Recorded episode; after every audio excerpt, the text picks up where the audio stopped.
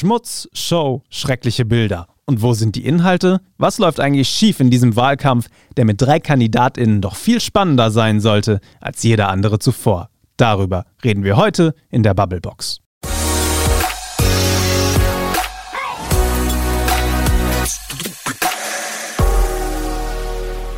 Frederik. Maike.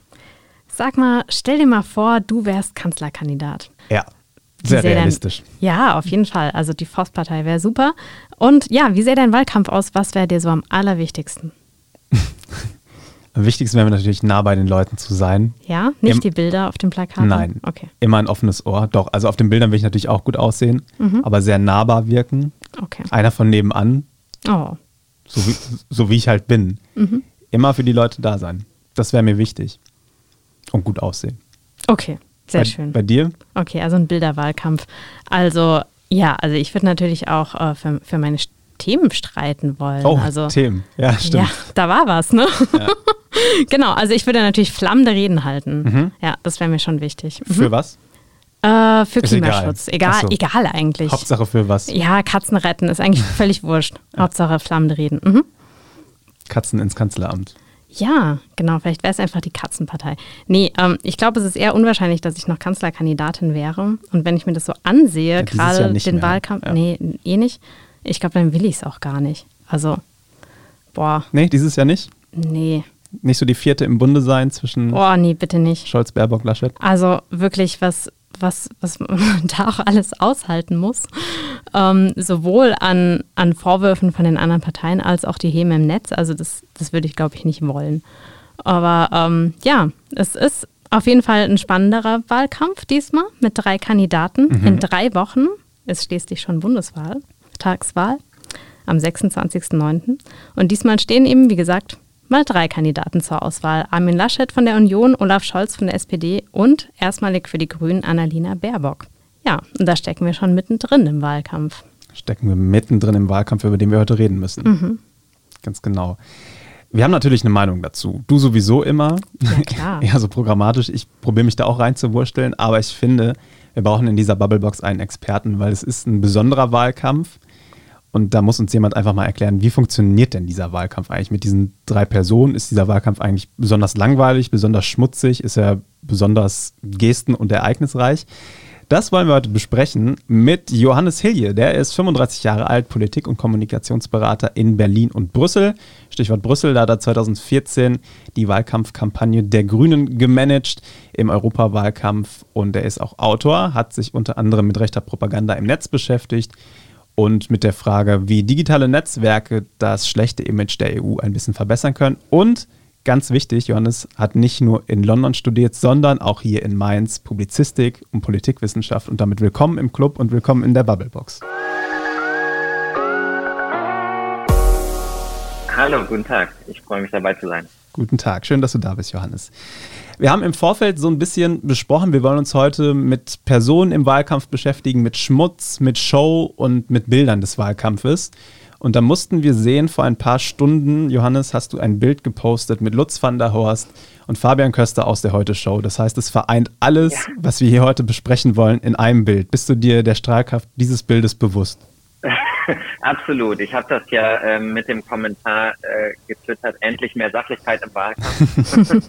ähm, die beiden äh, von der Heute-Show haben mich äh, im Büro besucht und haben äh, mit mir über den Wahlkampf gesprochen und haben, das kann ich glaube ich schon verraten, obwohl ähm, die Heute-Show noch ausgestrahlt wird, mir ihre eigenen Wahlplakate ähm, vorgelegt, weil mhm. sie nicht so ganz überzeugt sind von dem, was die Partei selber produziert haben. Und ich habe dann versucht, mit äh, maximaler Ernsthaftigkeit äh, diese Plakate zu bewerten. Ähm, war ein großer Spaß, äh, sollte man sich angucken. Ja, das werden wir auf jeden Fall tun. Oh ja, gerne.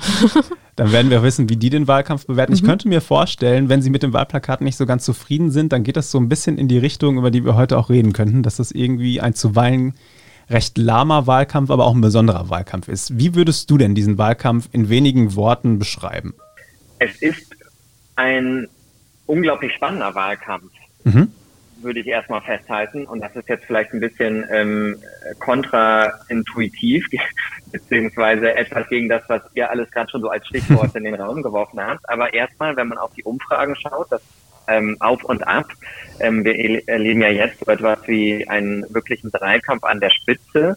Die SPD hat enorm aufgeholt und aber allein diese Volatilität in den Umfragen, also dieses ständige Auf und Ab, ähm, ich glaube, die Grünen haben in diesem Wahlkampf schon ähm, zehn Prozentpunkte an Differenz äh, zwischen unterschiedlichen Umfragen gehabt. Also das hatten wir meines Erachtens in dieser Dimension noch nicht. Das heißt, es ist wirklich alles offen bis zum Wahltag. Die Wähler sind sehr viel wechselfreudiger, als das noch damals ähm, vor einigen Jahren der Fall war. Und ähm, das bedeutet natürlich auch, dass Wahlkämpfe wichtiger geworden sind. Weil früher war es im Grunde so, dass viele Menschen, ähm, bevor die Wahlkampagnen überhaupt angefangen haben, schon, schon wussten, wen sie wählen, weil sie eigentlich immer die gleiche Partei gewählt haben. Das wurde auch so ein bisschen in der Sozialisierung mitgegeben. Parteien sind ja auch so aus sozialen Milieus entstanden, die SPD aus dem Arbeitermilieu, die CDU aus dem katholischen Milieu.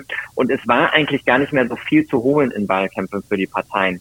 Und das ist heute ganz anders. Und das ist ja das Schöne, dass der Wahlkampf wirklich einen Unterschied machen kann.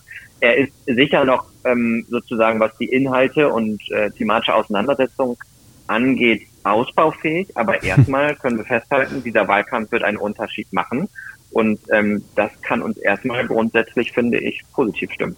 Ja, also da gehe ich mit, muss ich sagen. Also spannend finde ich es auch. Ja. Ich, also ich weiß wirklich nicht, wen ich wählen soll.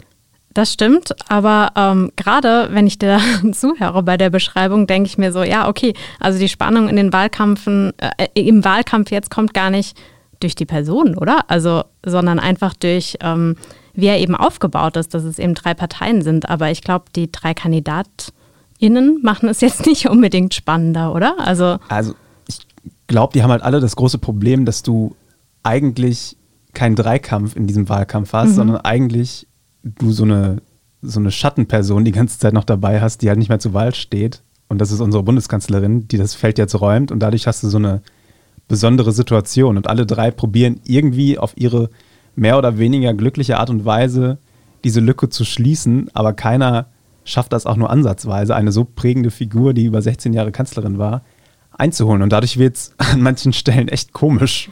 Total. Ich also ich meine, Olaf Scholz, also ich glaube, komm, also der profitiert doch hauptsächlich davon, dass die anderen beiden so versagen, oder? Also das ist doch nicht, weil jetzt alle auf einmal Olaf Scholz so toll finden, steigt die SPD in den Umfragewerten. Ich glaube, das ist einfach nur so, ja, fast schon Verzweiflung. Oh Gott, was machen die anderen beiden? Also es ist Verzweiflung, aber vielleicht auch irgendwann die Erkenntnis, dass du da am ehesten so diese dieses Solide der ehemaligen Kanzlerin wiederfindest. Ja, solide ja, sprich. Also, äh, ja, ihr sag ruhig. Äh, ihr, habt, ihr habt recht. Also die ähm, Kandidaten sind jetzt nicht übermäßig beliebt. Das gilt vor allem aber für Armin Laschet und äh, Annalena Baerbock. Ähm, Olaf Scholz hat schon immerhin Werte, ähm, die über den Beliebtheitswerten zum Beispiel der letzten SPD-Kanzlerkandidaten liegen. Also ähm, Martin Schulz und Herr Steinrück. Das heißt, ähm, er ist schon ein bisschen beliebter als andere. Ähm, er ist nicht so unbeliebt wie äh, seine Konkurrenten. Aber ich glaube, das, was Frederik eben gesagt hat, es ist natürlich auch ein unglaubliches Erbe, was hier verhandelt wird ähm, und was angetreten werden muss in diesem Wahlkampf. Angela Merkel ähm, ist eine Kanzlerin, die auch in mhm. letzter Zeit wieder sich einer hohen Beliebtheit erfreuen kann durch die Öffentlichkeit.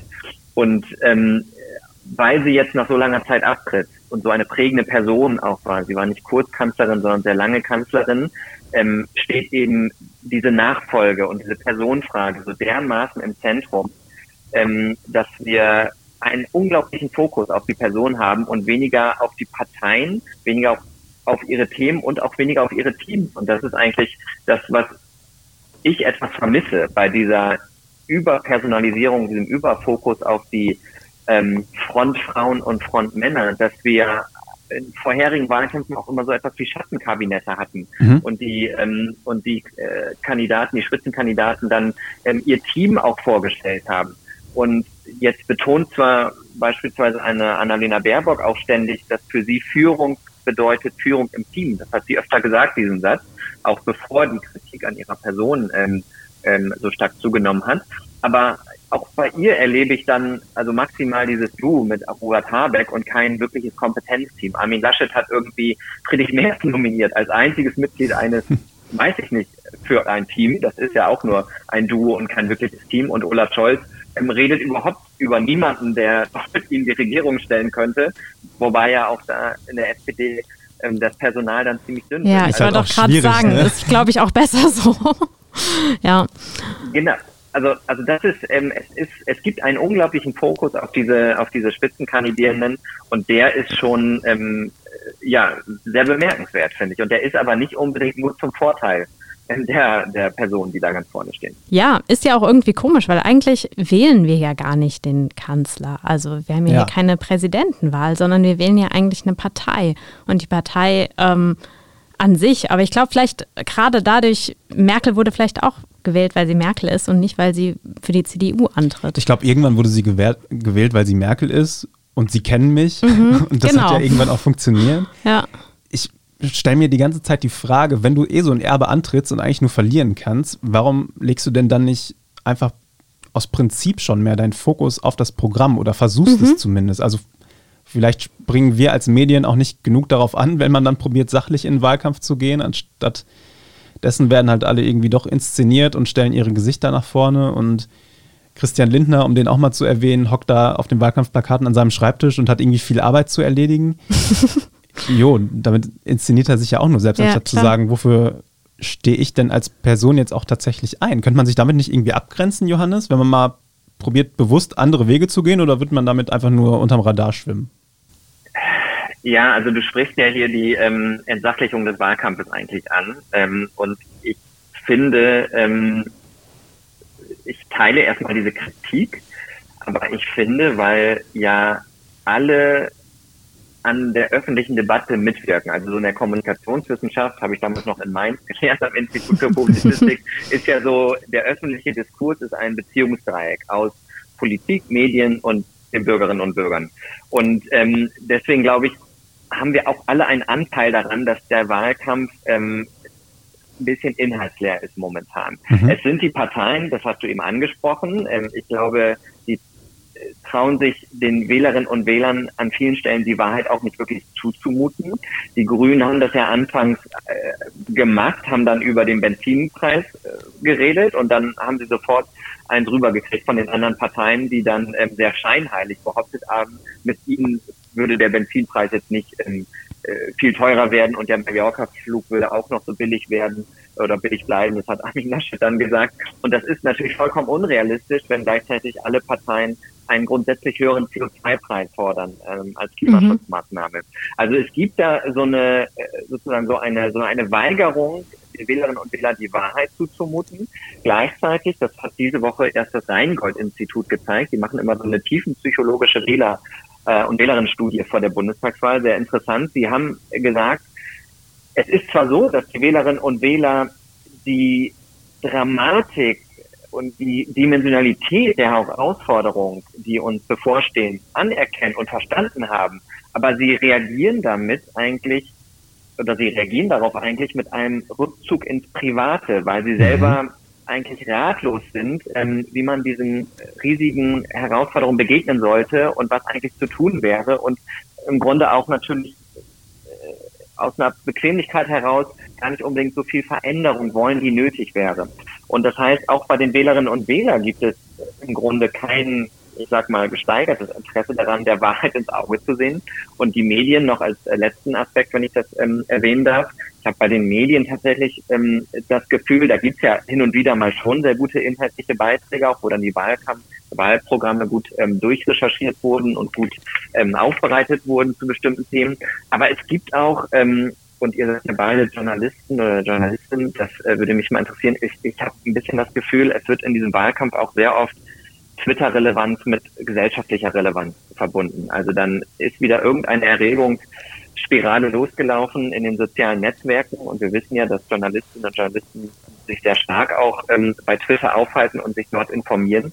Und ich habe manchmal das Gefühl, so manche Debatte könnte man auch einfach dort lassen, ähm, anstatt Voll. sie dann in die, ja. in die eigenen Blätter und Sendungen reinzuziehen. Oh, und da frage ich mich manchmal, ähm, hat sozusagen, das als letzter Gedanke, haben die Relevanzkriterien der so sozialen Media, Medienplattformen, die ja so sozusagen Emotionalisierung und Polarisierung sind, haben die mittlerweile so ein bisschen die alten klassischen journalistischen Relevanzkriterien mhm. ersetzt ähm, und orientiert man sich im Journalismus auch viel zu stark mittlerweile daran, was eben so auf den Netzwerken trendet. Voll, gehe ich voll mit. Nachricht, ja. Nachrichtenfaktor Twitter. Ich kann es ich kann's wirklich nicht mehr lesen. Ich habe ja. also, hab meinen Twitter-Konsum auch radikal zurückgefahren, weil ich, also vielleicht hat ja. Twitter auch eine Teilschuld daran, seit sie halt nicht mehr chronologisch Tweets ausspielen, sondern mhm auch algorithmisiert. Man mhm. könnte es natürlich umstellen, aber ist mir ja irgendwie auch zu bequem zu, weil dieser Algorithmus einen ja dann doch ziemlich gut kennt und ich kann es nicht mehr lesen.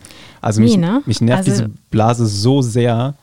Und ja. du hast vollkommen recht, Johannes. Wir haben da einen großen Anteil daran, dass wir uns zu sehr, glaube ich, auf diese Innensicht fokussieren und uns dann vielleicht gebauchpinselt fühlen, wenn der Minister selbst mal mhm. auf einen Tweet reagiert und dann geht es halt immer hin und her. Es bleibt aber so in dieser Blase geht aber nicht raus und das, was ich am Anfang gesagt habe, dieses nah bei den Leuten sein, geht dann völlig verloren, weil du gar nicht mitkriegst, was ja, der Großteil, der überwiegende Teil der Bevölkerung, der halt nicht auf Twitter ist, was für den eigentlich wichtig ist. Ja, genau, bist nah bei den Twitter-Kommentatoren. Und mir ist es jetzt auch gerade bei, bei Armin Laschet und der Flut aufgefallen.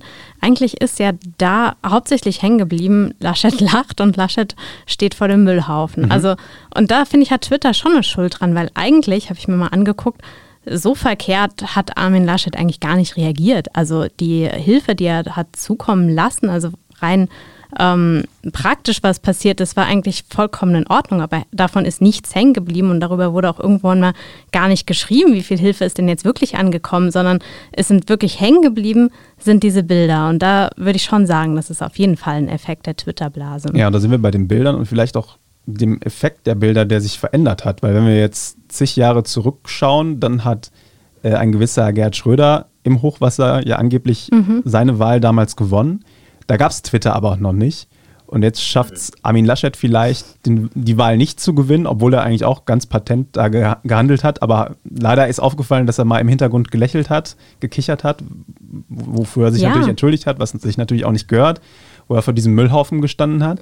Das sind aber alles so Sachen, die jetzt durch diese Netzfilterblasen einfach super nach oben katapultiert Genau, und es gibt ja auch viel, viel mehr Bilder. Also es ist ja nicht mehr nur so, dass ähm, da ein, keine Ahnung, DPA-Fotograf steht und ein Bild macht. Nein, es zücken ja auch noch Leute ihr Handy. Also es gibt viel, viel mehr Bilder überhaupt, die auch gar nicht mehr kontrolliert werden können. Mhm.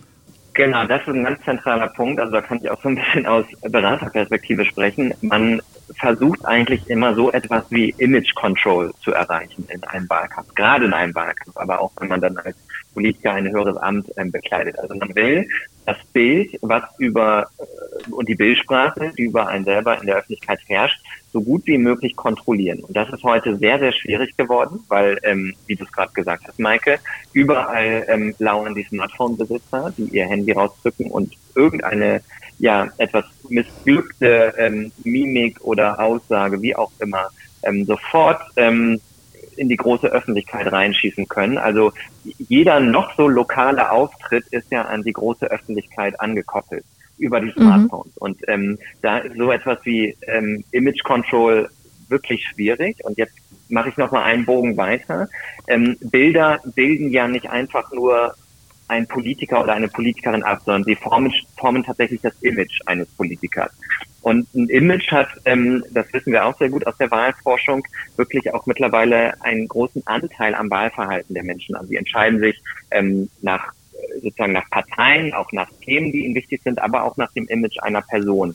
Und dieses Image formt sich im Grunde vor allem durch vier Kategorien. Das ist einmal die Kompetenz, die dem Politiker zugeschrieben wird, die Integrität, die der Politikerin zugeschrieben wird, ähm, die Leadership-Fähigkeit und auch so etwas wie unpolitische Merkmale. Also, und da sind wir jetzt auch bei einigen Blutbildern, was für Klamotten trägt jemand, was für ein Habitus mhm. legt er an den Tag, ähm, was hat er für einen Familienstand, was hat er für Freizeitinteressen.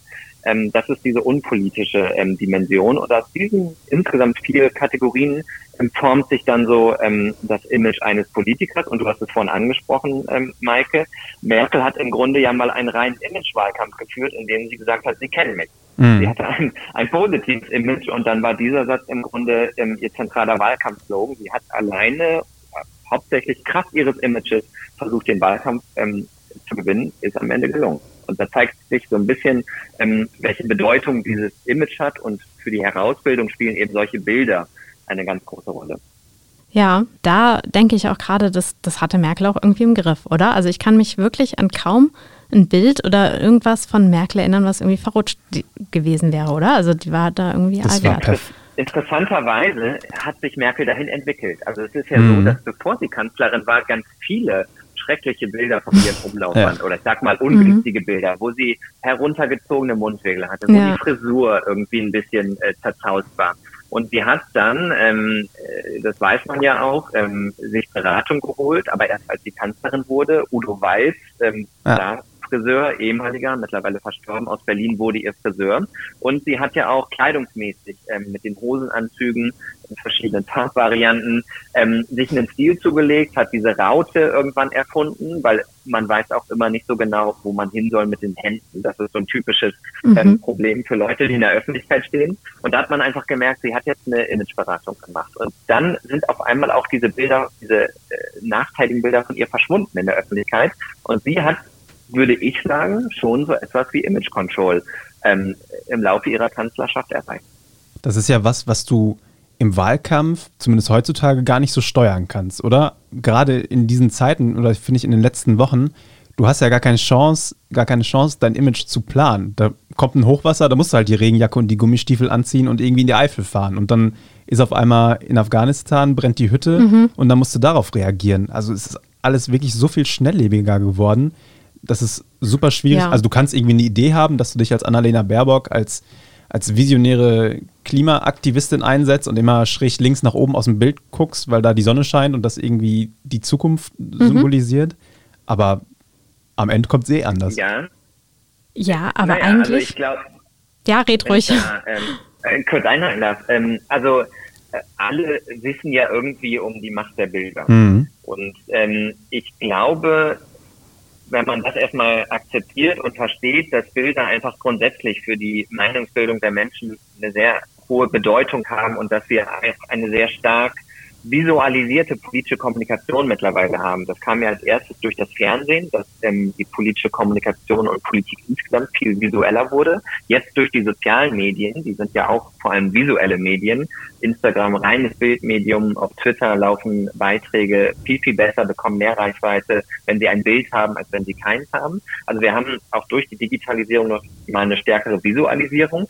Und das, äh, wenn man erstmal einfach akzeptiert, dass Bilder eine Rolle spielen, dann muss ich eigentlich auch als jemand, der so ein hohes Amt anstrebt, jemand dabei haben, der über die Bildsprache nachdenkt und über die Bilder, die produziert werden kann. Und da bin ich wirklich, äh, ich muss sagen, entsetzt in diesem Wahlkampf, wie mhm. unprofessionell das gehandelt wird, gerade von Armin Laschet. Dann, da wird ja offenbar sogar nachgedacht, wo stellen wir das Rednerpult hin, aber dann wird vor einen riesigen Müllhaufen gestellt. Und dann fragt man sich doch, was ist hier die Bildbotschaft? Ist das jetzt die Bilanz seiner Politik, was da hinter ihm zu sehen ist? Also was ist hier das ist die, die bildliche Botschaft. Und ähm, also da, da, da bin ich wirklich entsetzt, ähm, wenn man doch weiß mittlerweile, wie wichtig eben und wie groß die Wirkung der Bilder ist, wie wenig dann doch strategisch darüber nachgedacht wird. Und es sind ja zum Teil auch nur Feinheiten. Natürlich kann man dann nicht immer noch jede Fotoperspektive ähm, kontrollieren, weil dann die Fotografen aus allen möglichen Winkeln Bilder schießen. Und da ist ja auch Armin Laschet schon ein bisschen übel mitgespielt äh, worden mit diesem Bürger, der angeblich von ihm im Regen stehen gelassen mhm. wurde, während er einen Regenschirm hatte, was ja dann nur eine Frage des Bildausschnitts war. Ähm, aber ähm, so die Frage eben, wo stelle ich das Rednerpult denn, welche Schuhe habe ich an? Und natürlich das Lachen, das hatte er selbst unter Kontrolle in einem Moment, wo er weiß, dass die Kameras alle da sind. Ähm, das sind so Sachen, ähm, da fasse ich mir wirklich an den Kopf, muss ich sagen. Finde ich auch auf jeden Fall, äh, ja, sehr, sehr, sehr interessant. Worüber ich mir noch abging. Gedanken gemacht habe, mir fehlen so die, die großen geplanten Inszenierungen. Also ich habe nochmal über die USA nachgedacht. Mhm. Ich meine, klar, wir sind im Moment in der Pandemie, wir können keine, äh, keine Festhalle in Frankfurt voll machen und da mhm. Armin Laschet vor 16.000 Menschen auf die Bühne stellen. Das funktioniert halt gerade nicht. Ähm, aber gerade wenn wir über die Kombination aus Personen und Bildern sprechen, dann finde ich es schon immer sehr faszinierend und beeindruckend, wenn da Präsidentschaftswahlkampf in den USA ist und die beiden Kandidaten in diesen riesigen Arenen im Staples mhm. Center oder wo auch immer auf der Bühne stehen und da Tausende, Zehntausende Menschen ihnen zurufen. Ja, aber ich glaube, das, das haben wir hier sowieso noch nie so gehabt, oder? Also ich also war vor ein paar Jahren mal hier bei Martin Schulz unten in der Stadt, da war, ging so in die Richtung. Also es war halt okay. Martin, Martin Schulz ja, und gut, nicht aber Barack das Obama. War ja, genau, also gut, und der, der, hatte, der hat es ja tatsächlich auch ganz am Anfang irgendwie geschafft, so, so eine Begeisterung zu wecken. Ne? Aber ähm, ansonsten irgendwie eher wenig. Und ich glaube, die, die Kandidatinnen ähm, tingeln ja auch oft so durch die Gemeindehäuser irgendwo auf dem Land. Also ich meine, das produziert dann halt auch einfach nicht so coole Bilder, sage ich mal, wie jetzt, ähm, weiß ich nicht, halt ein gefüllter Mainzer oder Frankfurter Marktplatz oder mhm. sowas. Ähm, wird auch wenig gemacht. Also es, wird, es, wird, aber versucht. Ähm, das will ich äh, hier kurz einwerfen. Mhm. Also wenn wir uns gerade die ähm, Wahlkampftour der grünen Spitzenkandidaten angucken, die reisen immer mit so einer, also Annalena Baerbock reist mit so einer runden Bühne und einem mhm. Tourbus ja durchs Land und die bauen dann diese runde Bühne eben immer auf irgendwelchen Marktplätzen auf und dann steht sie da so ein bisschen in diesem man nennt das ja Town Hall Meeting mhm. Stil. Das ist jetzt nicht im Town Hall, Town Hall drin, sondern draußen auf dem Marktplatz. Aber sie ist im Grunde, so ist die Idee, umgeben von Leuten, läuft dann immer in so einem Kreis, kann von allen Leuten oder von allen Seiten ähm, ist das Publikum da. Und das soll im Grunde ja so, ich bin unter den Leuten ähm, mhm. mittendrin. Ja. Mittendrin, genau. Ähm, die Pandemie, das habt ihr gerade schon angesprochen, erfordert da ein bisschen mehr Abstand. Deswegen sind die Bilder jetzt leider nicht so, wie sie sein könnten, dass da wirklich Leute sehr eng und sehr nah an der Kandidatin drin sind. Ähm, und natürlich, das habt ihr völlig recht, ähm, es sind deutlich weniger Menschenmassen. Aber ich fand interessant, wie wir hier ähm, so zu, äh, vor ein paar Wochen so ein kleines Battle auch hatten. Ich habe das zumindest so wahrgenommen, ähm, was die Bildproduktion anging von diesen Events. Da gab es zum Beispiel Robert Habeck, der seine Küstentour gemacht hat. Der stand dann da zum Teil irgendwie ähm, kurz hinterm Deich in Ostfriesland oder Nordfriesland ähm, im Regen und in seinem Hemd immer noch und hat dann da im Regen immer noch weiter geredet und die Leute standen mit Regenjacke und ähm, sah wirklich richtig nach Norddeutschland aus. Ich komme da auch ursprünglich her, deswegen habe ich mich da sofort heimisch gefühlt in diesen Bildern. Gedanklich schon das Kreuz so gemacht. Hat er dich überzeugt mit den Bildern? naja, ich lege auch noch ja. andere Kriterien an, aber das Sorry. Aber er hat, also da hat man so gedacht, okay, da kommt jetzt so ein, da ist so ein, so ein Kämpfergeist auch in diesem Bild, weil der lässt sich davon nichts aus der Ruhe bringen, es hat in Strömen geregnet und er redet weiter. Mhm. Und ähm, das gleiche hat dann Christian Lindner auch ein paar Kilometer weiter gemacht, der war in der gleichen Region unterwegs, aber der war dann so im, bei Sonnenschein im Polohemd und da ähm, äh, hat man so, so einen schönen Bildvergleich mhm. gehabt, beide wollen ja auch offenbar Finanzminister werden, also ich habe dann da so Kommentare ja. zugelesen, choose your Finanzminister. Das war schon irgendwie, das, das, das war von der Bildinszenierung ähm, schon irgendwie ganz nett, fand ich. Also war mal ein positiver ähm, Moment, ähm, was ich so die Bildsprache im Wahlkampf anging. Aber ansonsten habt ihr natürlich recht, also in den USA, das sind viel größere Hallen. Ich war mal auch ähm, bei Mike Pence, äh, interessanterweise vor einigen mhm. Jahren in der Nähe von Boston bei so einer Veranstaltung. Und ähm, die haben dann, das ist auch ein Riesenunterschied, die haben dann alle so Schilder dabei.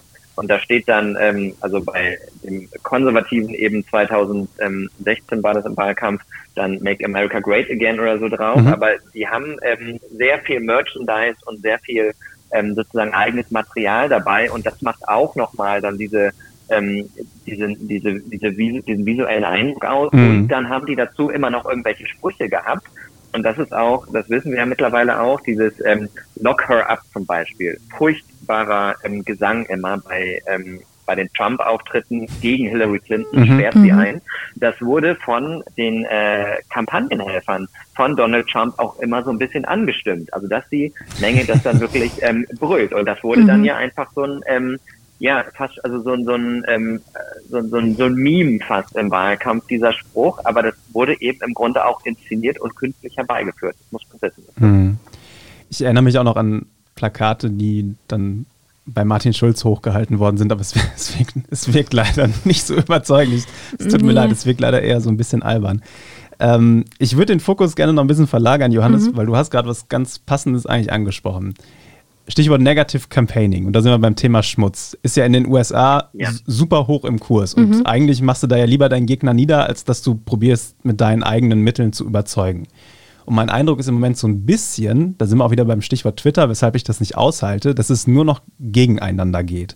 Und irgendwie nicht auf die gute Art und Weise, sondern nur noch auf dieses Hässliche. Und so nach dem Motto, mhm. äh, deine Schuhe sind mir zu grün und deine Nase ist mir zu groß mhm. und du bist einfach auch blöd. Und das nervt mich so fürchterlich in diesem Wahlkampf. Dann gab es neulich diese Plakatkampagne gegen die Grünen. Äh, die hast du bei dir auf Twitter ja auch ein bisschen analysiert und auseinandergenommen, erklärt, wo das Ganze herkommt, dass das ähm, eher in die der AfD, nicht der AfD selbst, aber AfD-nahen Organisationen zuzuordnen ist. Und das, also Negative Campaigning kann ja durchaus ein Mittel sein, um zu zeigen, hier eure Inhalte, die sind irgendwie mies und wir zeigen euch, wie es wirklich geht.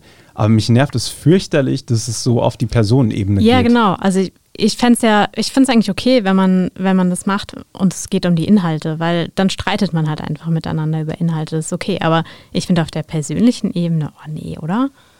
Ja, und das ähm, Interessante finde ich, ist in diesem Wahlkampf auch, also Negative Campaigning heißt ja eigentlich erstmal, dass ähm, ein sozusagen ein Angriff gegen den politischen Gegner von Parteien gemacht wird. Also dass es ein Mittel der Parteien im Wahlkampf ist. Mhm. Und wir haben das ein bisschen von der SPD gesehen mit diesem Spot, wo der Laschet-Berater Leminski angegriffen wird, ähm, ob seiner ähm, religiösen Ansichten.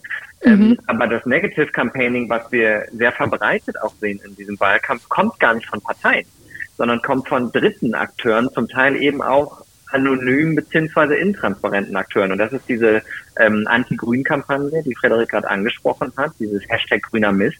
Da wissen wir zwar, dass da ähm, offiziell im Impressum eine PR-Agentur aus Hamburg hintersteht, die auch sonst schon mal, ähm, also in Person des Geschäftsführers die AfD unterstützt hat, aber wir wissen gar nicht, wie das finanziert wird.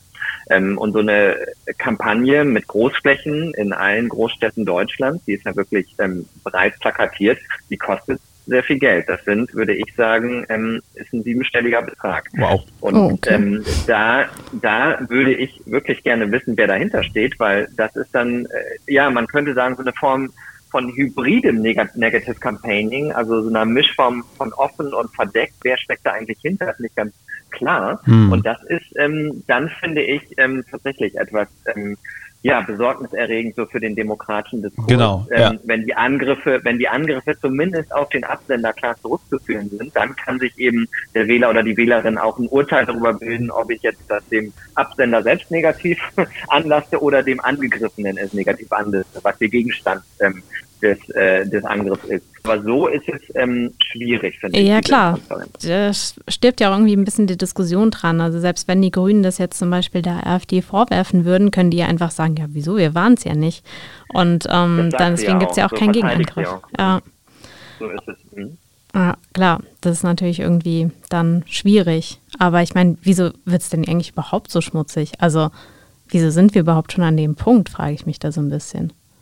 Ich habe keine Ahnung, vielleicht weil es keine Inhalte gibt. Also, aber es gibt doch genug Inhalte. Das Merkel-Erbe zu groß ist. Ja, natürlich ja aber das, das finde ich halt wirklich schräg. Also ich meine, gerade bei den Grünen, ich weiß noch, dass ich so im, weiß nicht, Frühjahr oder Frühsommer gesagt habe, also wenn, wenn es jetzt hier nochmal, weiß ich nicht, irgendwas Richtung Klimakatastrophe gibt, dann glaube ich, dann gewinnen die Grünen vielleicht wirklich das Kanzleramt. Mhm. Und ich meine, jetzt hatten wir Flut, jetzt haben wir irgendwie ganz Südosteuropa brennt und irgendwie schaffen es die Grünen trotzdem nicht, ihren, ihren Inhalt, dabei ist es so offensichtlich, da irgendwie zu platzieren. Und das, das finde ich doch irgendwie schon komisch. Ja, oder? aber du hast auch Pandemie, finde ich, und so ein bisschen Pandemiemüdigkeit. Und da ist so leicht mein Eindruck, dass die Leute noch anfälliger geworden sind für platte und populistische Inhalte und Meinungen, dass du sie mit so einer Schmutzkampagne dann halt mal eher zu dir holen kannst oder zu denen, die du vielleicht unterstützt. Und das überschwemmt, sorry für, das, für den Ausdruck, überschwemmt halt alle alle tatsächlichen Inhalte, die eigentlich viel relevanter und auch für unsere Zukunft wichtiger wären. Ja, klar, aber auch über die Pandemie könnte man doch streiten. Also,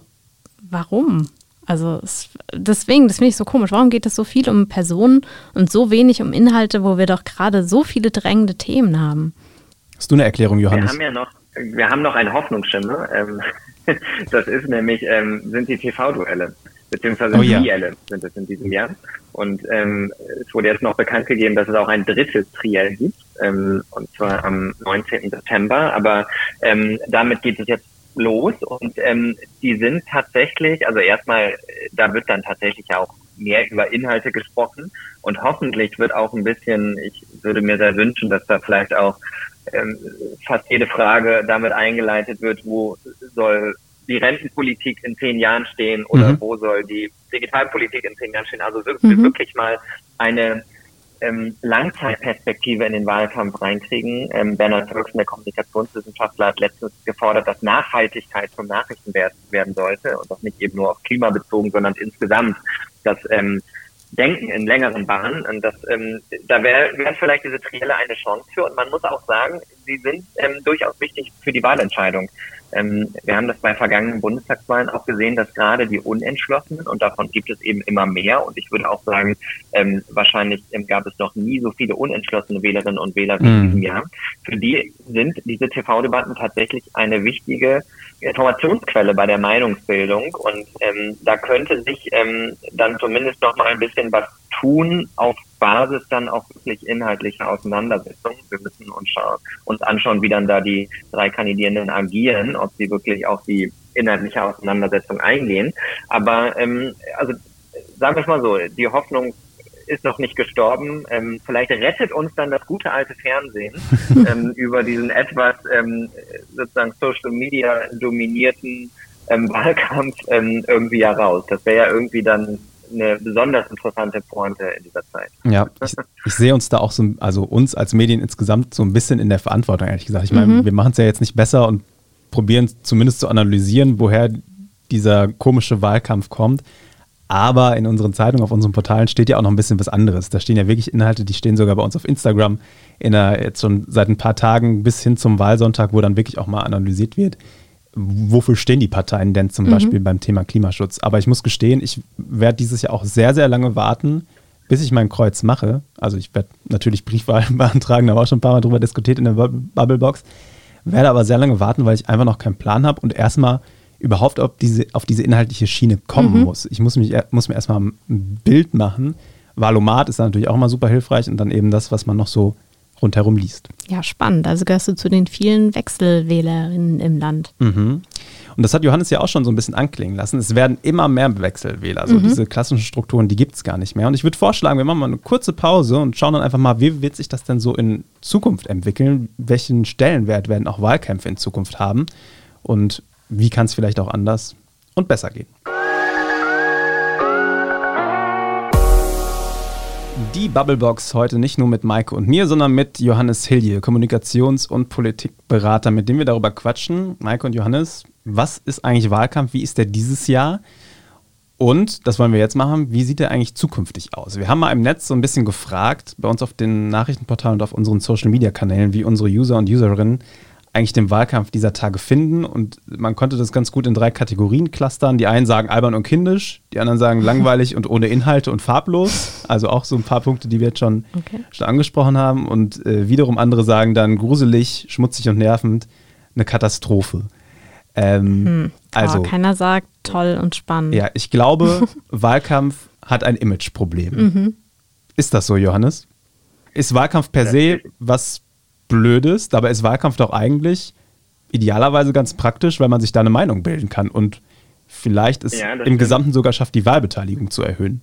Ich glaube aber tatsächlich ähm, hatte Wahlkampf auch schon vor dem jetzigen Wahlkampf ein Imageproblem. Ähm, und das ist, glaube ich, ein Problem grundsätzlich auch von Politik. Also wir wissen ja, dass ähm, Politikerinnen und Politiker sowieso nicht jetzt und Parteien auch nicht zu den vertrauenswürdigsten Institutionen gehören in unserem mhm. Land. Mhm. Ähm, wenn man sich so Umfragen anguckt, dann sind Parteien immer sehr weit unten und ähm, der Berufsstand und Politiker und der Berufsstand, der ganz oben ist, sind meistens so Ärzte und Feuerwehr. Mhm. Dem ist am meisten vertraut im Land.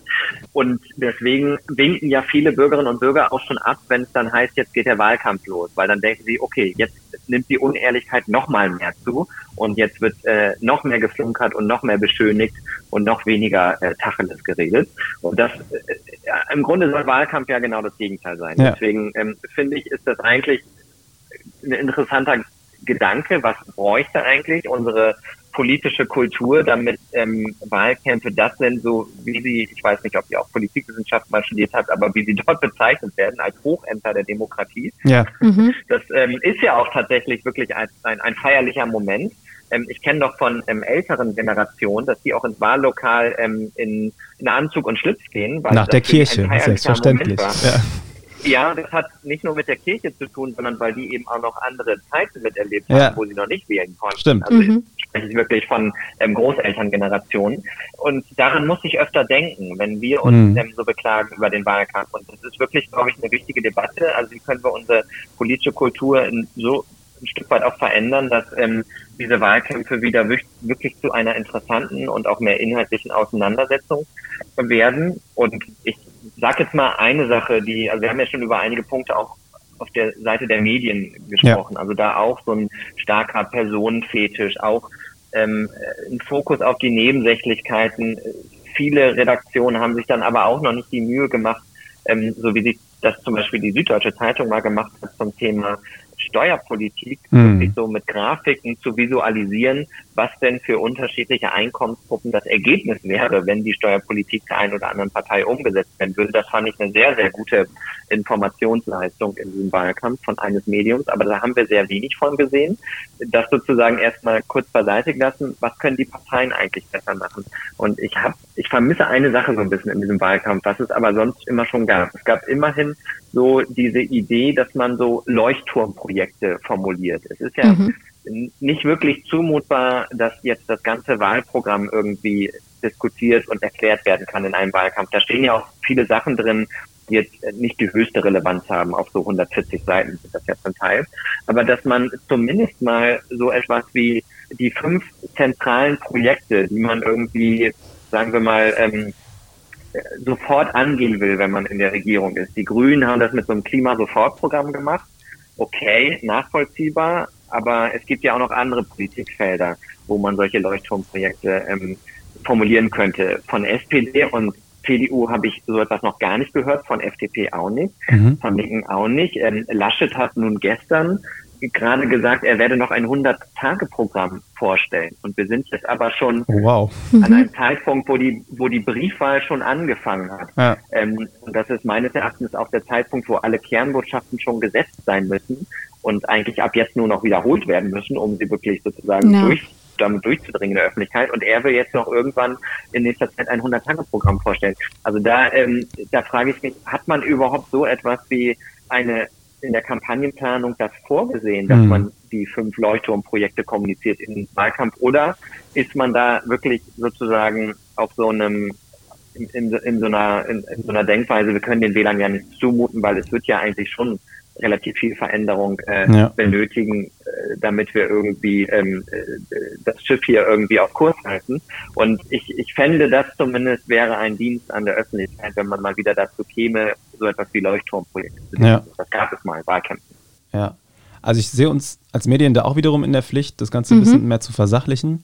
Ich finde deinen Ansatz, Johannes, ziemlich spannend. Also einerseits habe ich mich gefragt, ob es gefährlich ist, so 140 Seiten zu verknappen. Also das ist ja auch immer so ein, so ein gern gebrachter Vorwurf, dass man alles nur verknappt und mal eben so husch husch und schnell schnell und irgendwie alles so zu sehr zuspitzt und runterbricht.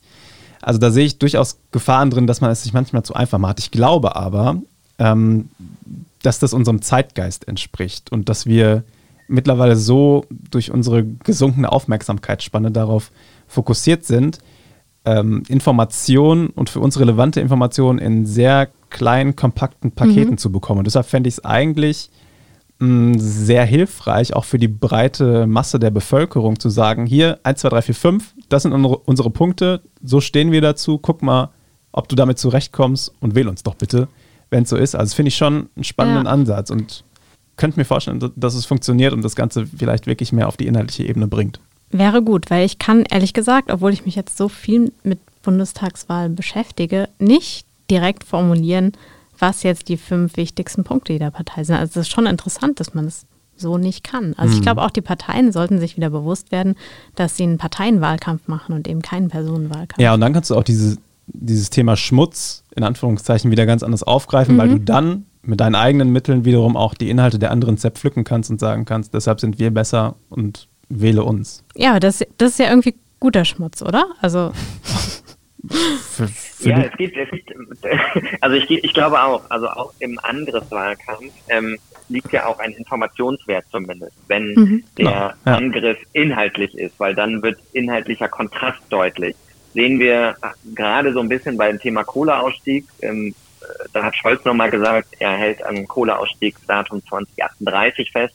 Die Grünen haben reagiert und gesagt, viel zu spät, um die Pariser Klimaziele zu erreichen. Wir brauchen 2030. Und da war auch ein, sozusagen ein fünftiger Angriff drin bei den Grünen. Ähm, und das würde ich sagen, ist eine Form von gutem Angriffswahlkampf, weil da wird inhaltliche Unterschiedlichkeit deutlich. Davon mhm. gerne mehr. Und was machen wir mit den Bildern in Zukunft? Also habe ich nämlich auch drüber nachgedacht, müssen wir nicht echt so ein bisschen in diesen US-Stil kommen? Klar, wir wählen keinen Präsidenten, sondern wir wählen Parteien. Aber wäre das nicht auch dem Zeitgeist entsprechend zu sagen, wir machen die Hallen wieder voll und wir machen richtige, also nicht wir, sondern die Parteien machen so richtige Shows und richtig Entertainment, um ihr Programm und ihre Person zu präsentieren? Unterhaltung statt Inhalt oder Unterhaltung und Inhalt? Ich habe jetzt noch kein, kein Showkonzept ausformuliert, wie ihr merkt, mhm. aber ich. Ich habe mir schon überlegt, also gerade wo wir am Anfang ja darüber gesprochen haben, wie dein Wahlkampf aussieht, mich, mich hat es eh schon gewundert, dass du nicht gesagt hast, wie ein Schützenfest. Also, ja. Ja, Schützenfest geht sowieso immer, das weißt du ja. ja. Klar, Volks, also so Wahlkampfauftritte gehen ja schon in die Richtung von mhm. Volksfesten, mhm. aber ich denke eher noch so ein bisschen in diese Samstagabend-Unterhaltungsrichtung. Also so Armin Laschet wettet, äh, er schafft diese vier Punkte aus dem Pariser Klimaabkommen fehlerfrei aufzusagen oder irgendwie so. Also das ist jetzt natürlich okay. quatschig könnte, formuliert, könnte aber werden. ja, mhm. natürlich, aber wirklich ein bisschen mehr Infotainment. Ja, aber ich, ich glaube, das ist auch wirklich die Angst der Parteien. Ich glaube, die ist auch gar nicht so unberechtigt, dass es einfach peinlich werden könnte. Du also brauchst auch viele richtige genau, Köpfe, ähm, ja. Politiker sind eben auch keine Showmaster. Das sehen wir ja auch sehr oft. Ich finde, das hat man auch ähm, jetzt sehr gut gesehen, wo auf einmal diese ähm, hybriden Parteitage stattgefunden haben oder rein digitalen mhm.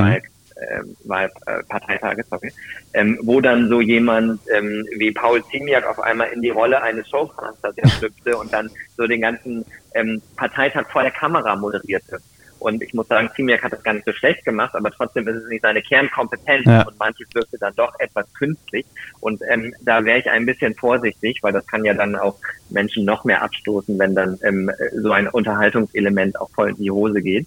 Ähm, aber vielleicht ist es eher eine Frage des Rahmenprogramms dann. Ja. Ähm, also was bietet man noch ähm, neben eben den politischen Reden? Und das sehen wir zum Teil bei den Wahlkampftouren jetzt aber auch, ähm, dass dann auch noch eine Band spielt ähm, oder es irgendwelche anderen ähm, Elemente gibt, die so ein bisschen auflockern. Ähm, ja, also ich glaube, solche Events müssen attraktiv sein. Das stimmt. Also sie müssen schon, also sie müssen überhaupt erstmal Eventcharakter haben. Und Eventcharakter heißt ja für viele mhm. Leute auch, dass ich hier auch ein Stück weit unterhalten werde.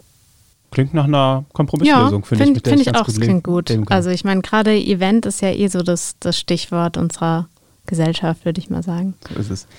Also ich weiß nicht, wie es euch geht, aber ich bin sehr gespannt, was jetzt in den nächsten Tagen noch so mhm. passiert und wie es am Ende ausgeht. Ich habe keine Ahnung, weder ja. wo ich mein Kreuz, Kreuz, Kreuz, Kreuz setze, das, ganz langsam. Das finde ich auf jeden Fall ja schon mal ein Pluspunkt gegenüber vergangenen Wahlkämpfen, oder? Also da war es irgendwie schon so klar, so ja, okay, gut, Merkel macht's wieder. Ja. Äh, aber diesmal ist es offen. Das finde ich schon auch einfach cool. Ja, ist Entertainment. Ist mhm. auf eine Art auch spannend. Ja.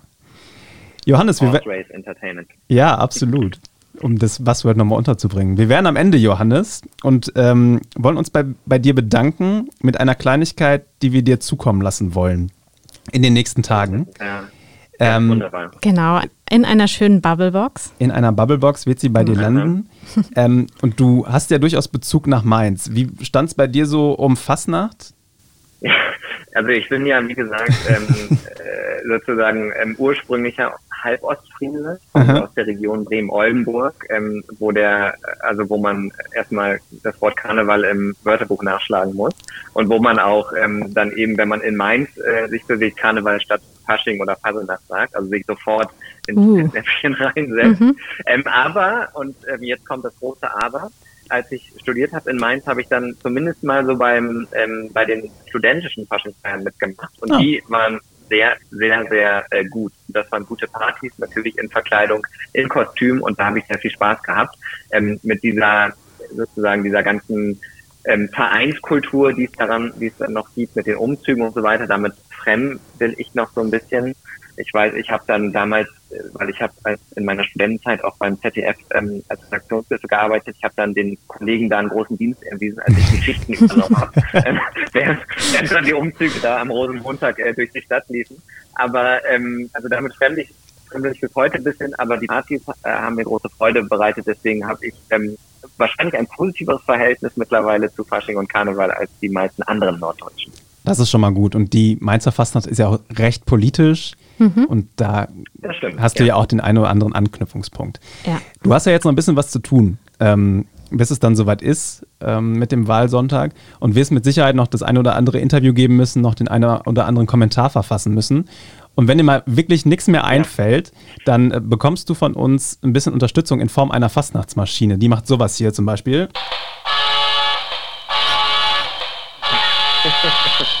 Also die bietet, äh, lass mich kurz rechnen, 4 mal 4, 16 Knöpfe, die du äh, frei oh, nach Belieben einsetzen mhm. kannst. Alles Kokolores! Bietet sich, sich, sicherlich auch bei dem einen oder der anderen an. Äh, die mhm. lassen wir dir zukommen und du kannst sie hoffentlich benutzen. Ich, ja. Ich, genau, ich habe schon einen, einen ersten ähm, Einsatztermin im Kopf, nämlich ähm, die TV-Trielle. Dann werde ich es einsetzen. Ah ja, genau, genau, perfekt. Großartig. Dann sagen wir vielen Dank für deine Zeit, Johannes, und für deine Worte und deine Einschätzung. Viel Spaß mit der Fastnachtsmaschine und wir freuen uns ich sehr, dass du da warst. Hat Spaß gemacht. Ja, vielen, vielen Dank. Dank. Hat Spaß gemacht. Das war die Bubblebox für heute. Vielen Dank auch euch fürs Zuhören. Wir haben natürlich noch eine wichtige Botschaft. Geht wählen, das ist am allerwichtigsten. Ja, klar. Und hört beim nächsten Mal wieder in die Bubblebox rein. Schreibt uns gerne an audio.vrm.de, kommentiert fleißig und folgt uns auf der Podcast-Plattform eures Vertrauens. Bis zum nächsten Mal. Danke euch. Tschüss. Bis dann. Tschüss.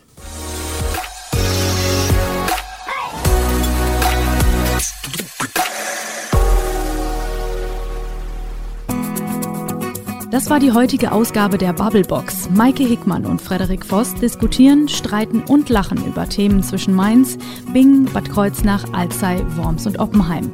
Und sie liefern die besten Argumente für den nächsten Stammtischbesuch. Ihr wollt noch mehr spannende Geschichten, Reportagen und News aus eurer Region? Dann probiert doch einfach mal unser Plus-Angebot aus. Einfach reinklicken unter vrm-abo.de slash podcast. Angebot der VRM.